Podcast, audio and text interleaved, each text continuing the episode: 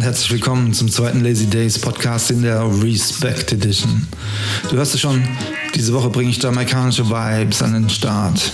Hier beim Podcast unterlege ich wie immer ausschließlich die Moderationsparts mit Musik. Aber vielleicht weißt du es schon. Es gibt ja noch die Radioshow, in der du die gleichen Inhalte findest, aber alles satt verpackt in leckere Beats. Diese Woche Reggae, Dub und ein bisschen Dancehall. Aber jetzt zurück zu diesem Podcast. Diese Woche fische ich aus dem Zauberhut meiner Lazy Grades ein Zitat von John Irving. Im Zusammenhang damit gehen wir der Frage nach, wie wir unser Leben leben wollen. Bei den Lazy Trails bleiben wir an den Themen Marketing, Vertrieb und Überforderung dran. Wir unterhalten uns darüber, wie wir uns mit selbstentwertenden Skripten in Überforderung halten. Und wir sprechen darüber, wie wir uns mit solchen Skripten davon abhalten, unsere Potenziale zu entfalten. Zuletzt nehme ich dich das erste Mal mit in mein Labyrinth. Aus der Rubrik Lazy's Maze lege ich heute ein für mich fundamentales Thema auf. Unter der Überschrift krasse Laziness nehme ich die Bedeutung der Begriffe Lazy und Laziness unter die Lupe. Diese tauchen im Zusammenhang mit dem Produktiv meinen Beiträgen und Angeboten ja dauernd auf. Wir finden heraus, was diese Begriffe mit uralten und modernen Konzepten zu tun haben. Eins sei jetzt schon verraten. Die Bedeutung weicht stark von unserem gewöhnlichen Verständnis von Faulheit ab.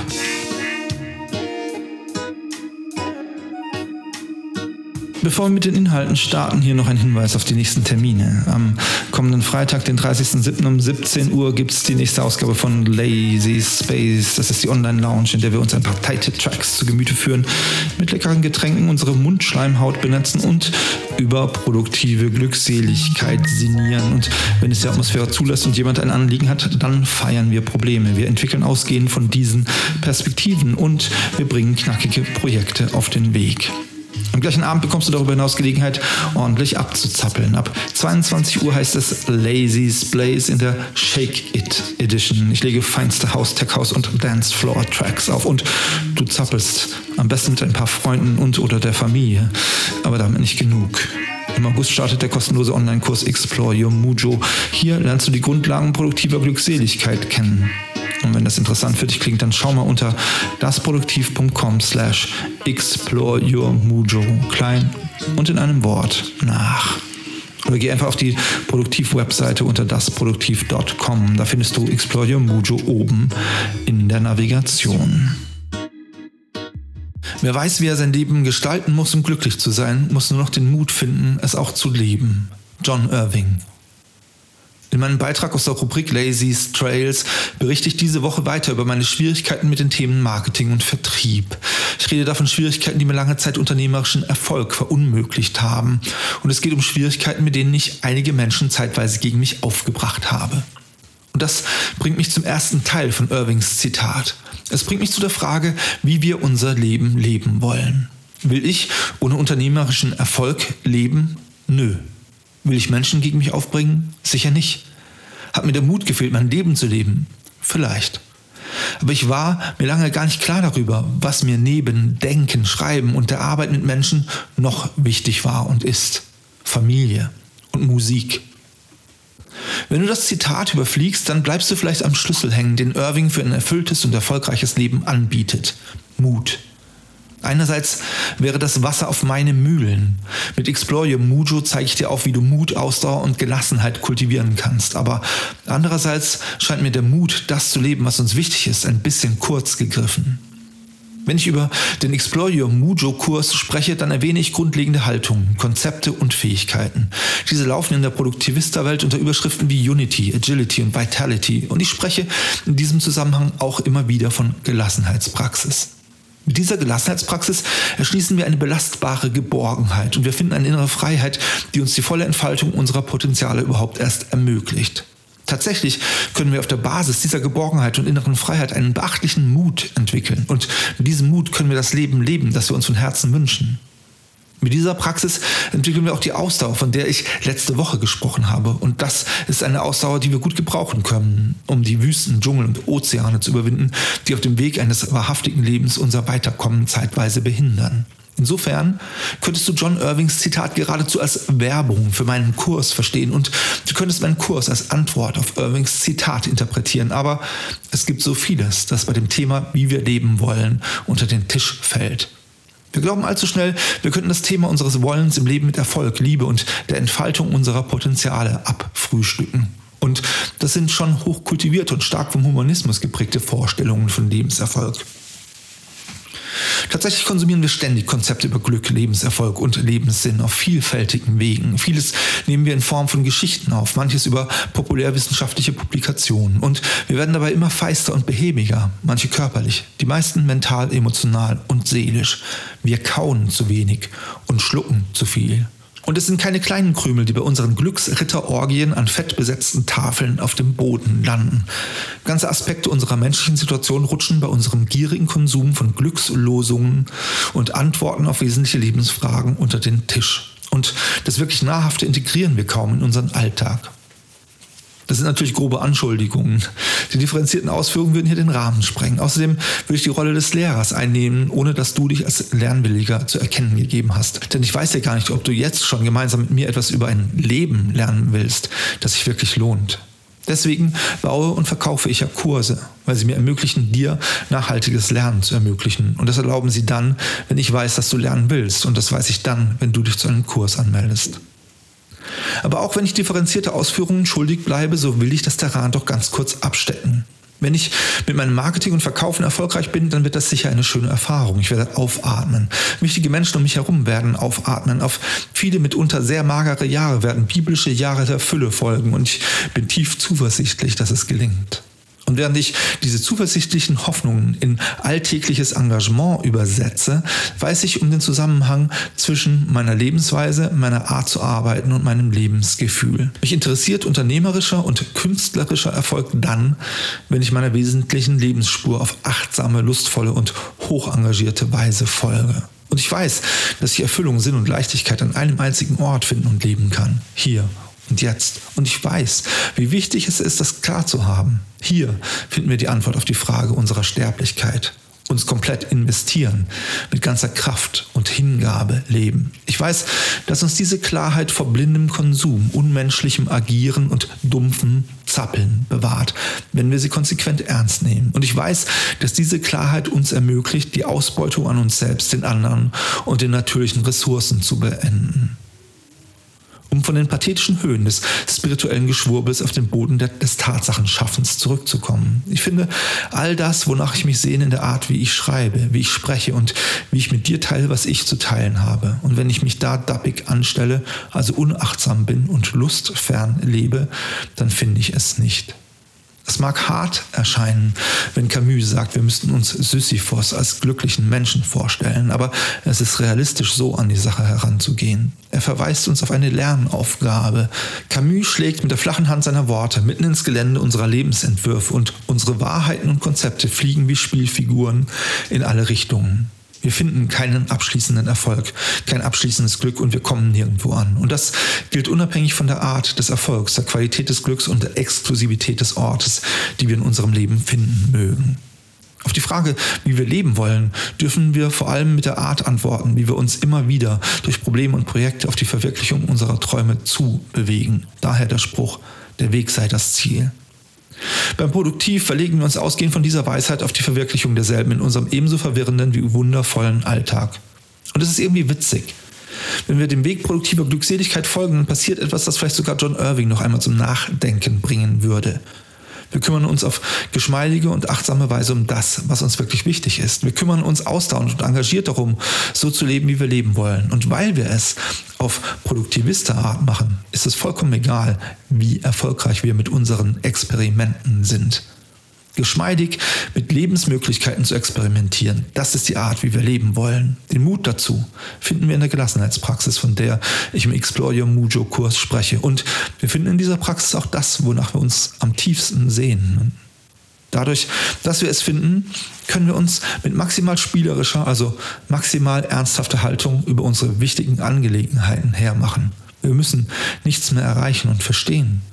Wir haben erreicht, wovon Oma Ursel spricht, wenn sie sagt, wir müssen uns vom Müssen befreien. Denn genau das befreit uns zum reinen Wollen und Tun. Auf einmal können wir unsere Kraft mit voller Wucht und kultiviert ins Spiel bringen. Unter uns. Ich habe keine Ahnung, auf welche Art wir intensiver und lebendiger unsere kurze Zeit auf Mutter Erde verbringen könnten.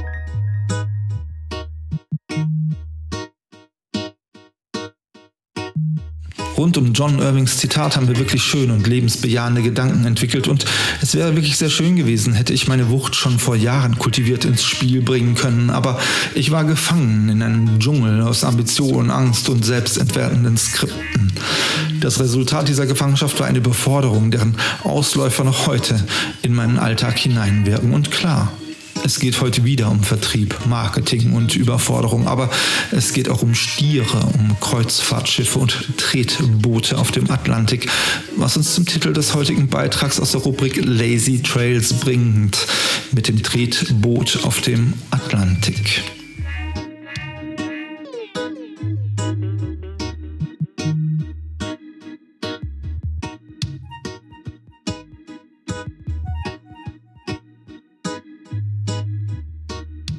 Ich habe das letzte Mal über Marketing und Vertrieb gesprochen.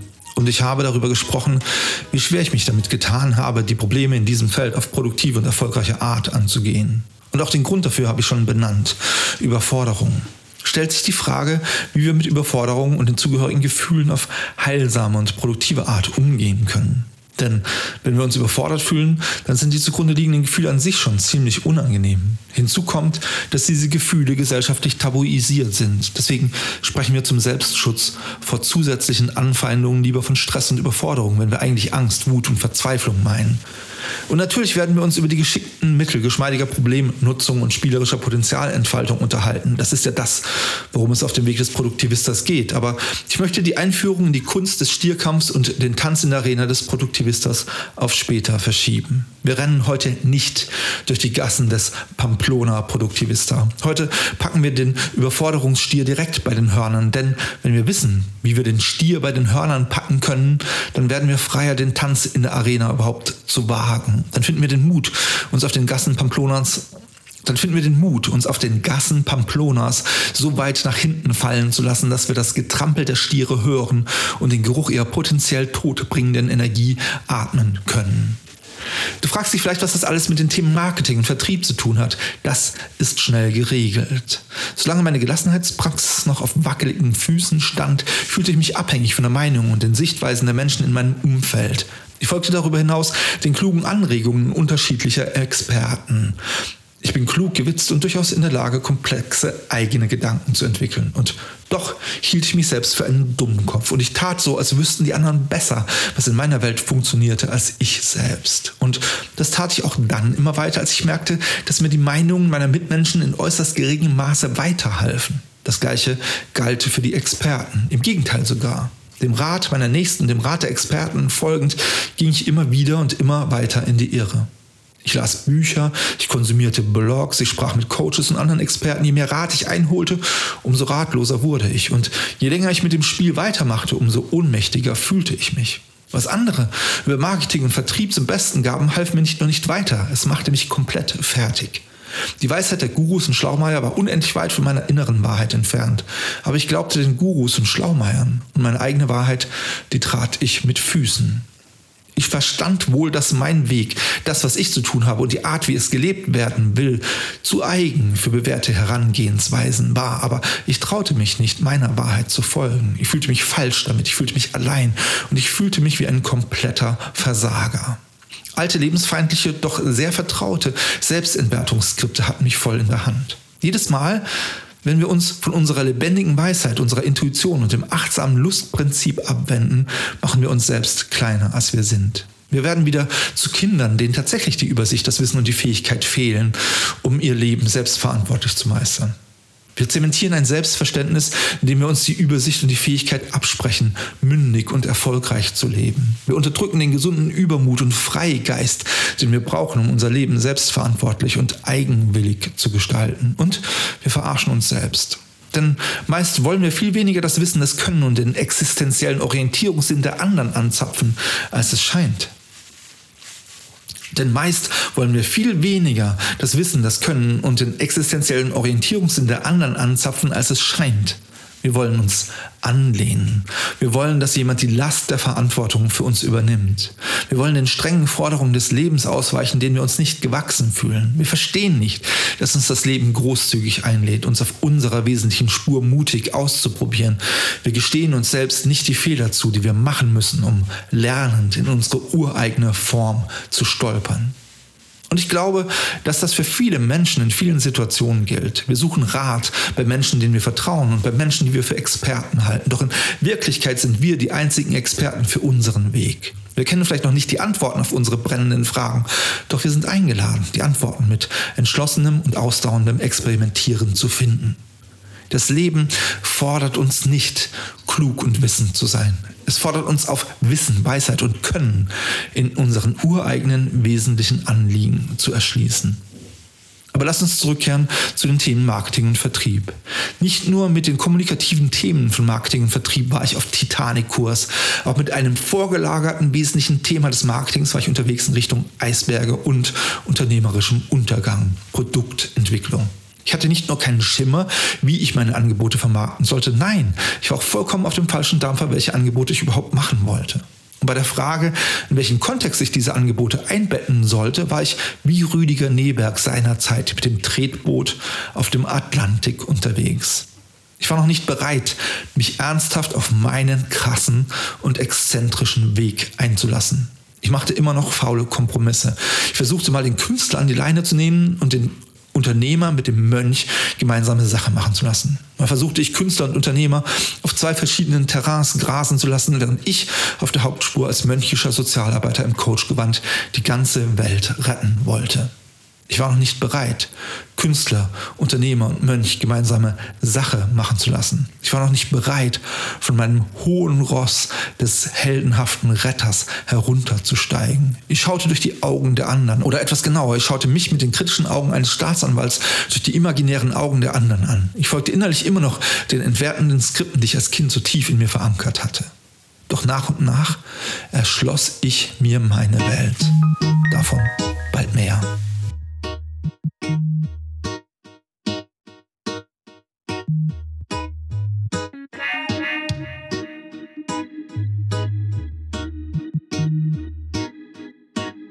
Weiß nicht, mit welchen Augen du auf mich schaust. Vielleicht schaust du wohlwollend und interessiert, vielleicht auch desinteressiert und leicht verwirrt.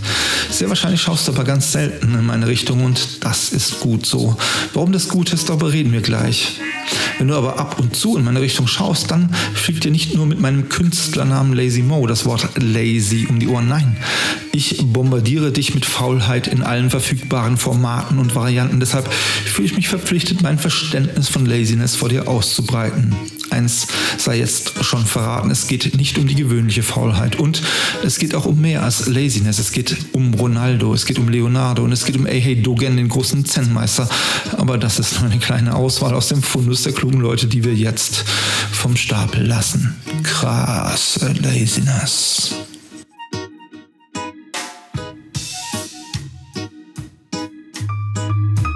Wieso beginnt die Bezeichnung der Formate beim Produktiv fast immer mit lazy? Sind das alles faule Eier? Bin ich als Lazy Mo wirklich faul?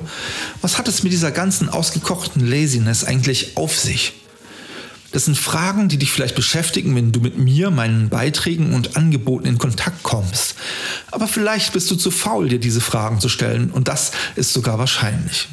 Es ist deswegen wahrscheinlich, weil du bestimmt Wichtigeres in deinem Leben zu tun hast, als dich um meinen Kram zu scheren. Und wenn das so ist, dann bist du eigentlich schon auf der Spur jener Faulheit, um die es beim Produktiv auf allen Ebenen geht.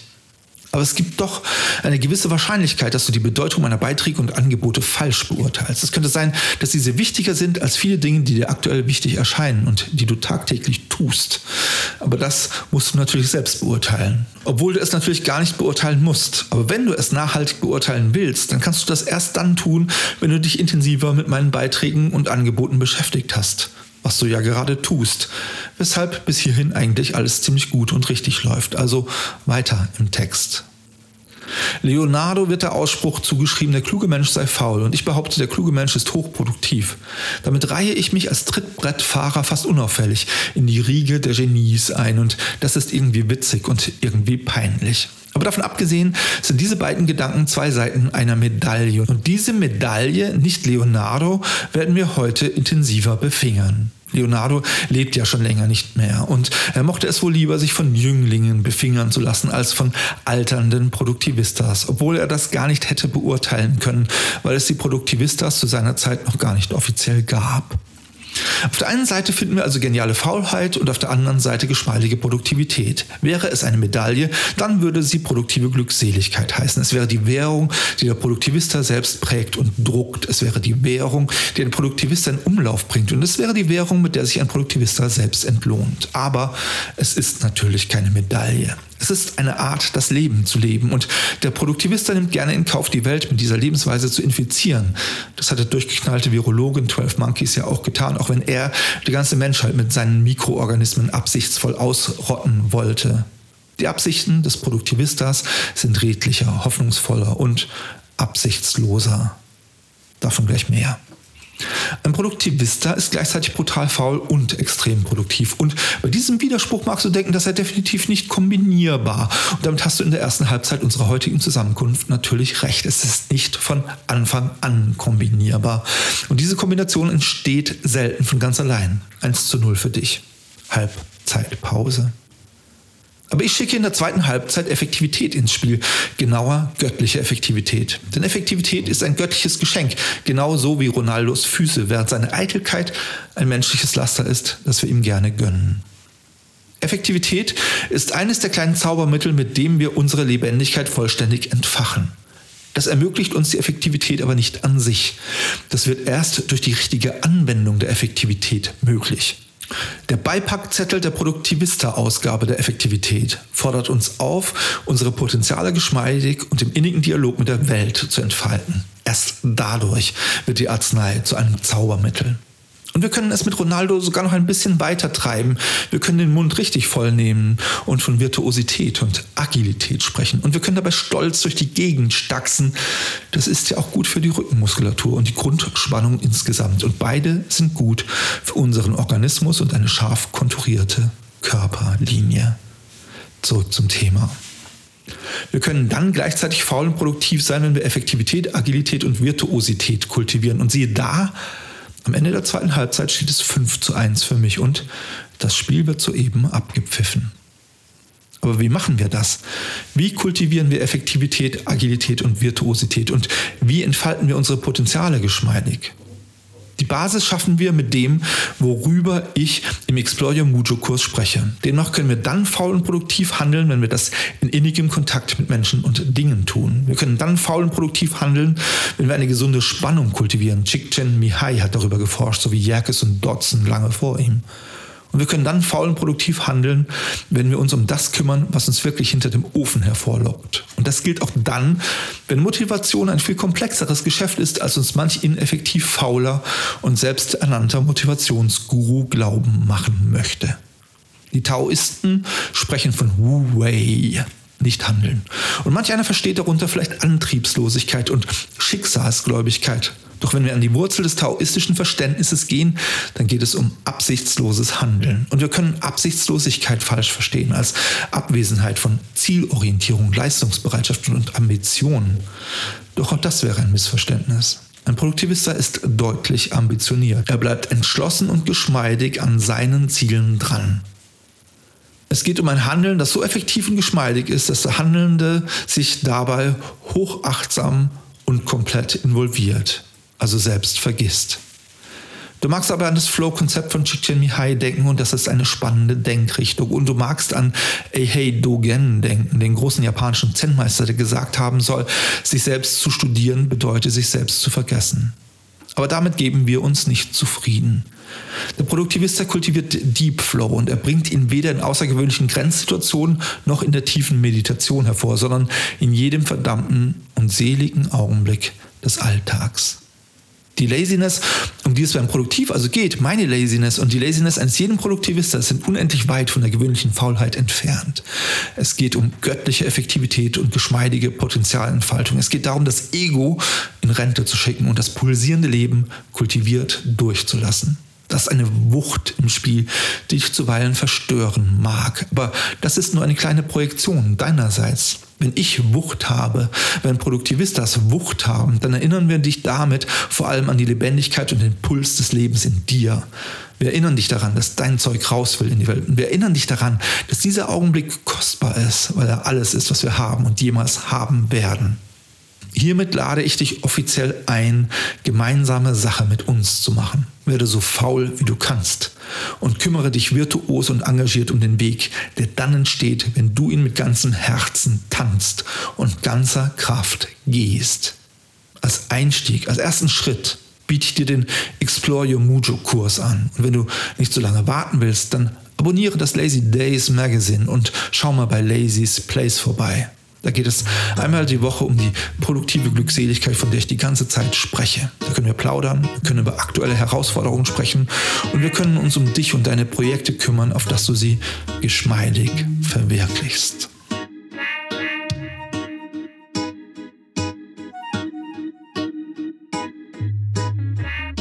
So, das war's für heute. Ich hoffe, du hattest Spaß mit den Beiträgen. Vielleicht nimmst du den einen oder anderen Gedanken mit in deinen Alltag. Dort kannst du unterschiedliches tun. Du kannst wahrnehmen, was sich vielleicht verändert. Einfach dadurch, dass neue Gedanken auftauchen oder sich neue Perspektiven auftun. Vielleicht nimmst du auch bewusst neue Perspektiven ein. Aber vielleicht bist du ganz frech und probierst sogar etwas Neues aus. Wie auch immer. Ich freue mich, wir uns bald mal treffen. Online bei Lazy's Space, Lazy's Blaze oder Lazy Place. Uh, ganz schön viel Laziness hier. Noch lieber mag ich dich mal face to face treffen. Ich bin lazy und du bist hoffentlich auch lazy. Wir wissen ja jetzt, was wir damit meinen. Hasta pronto, Produktivista.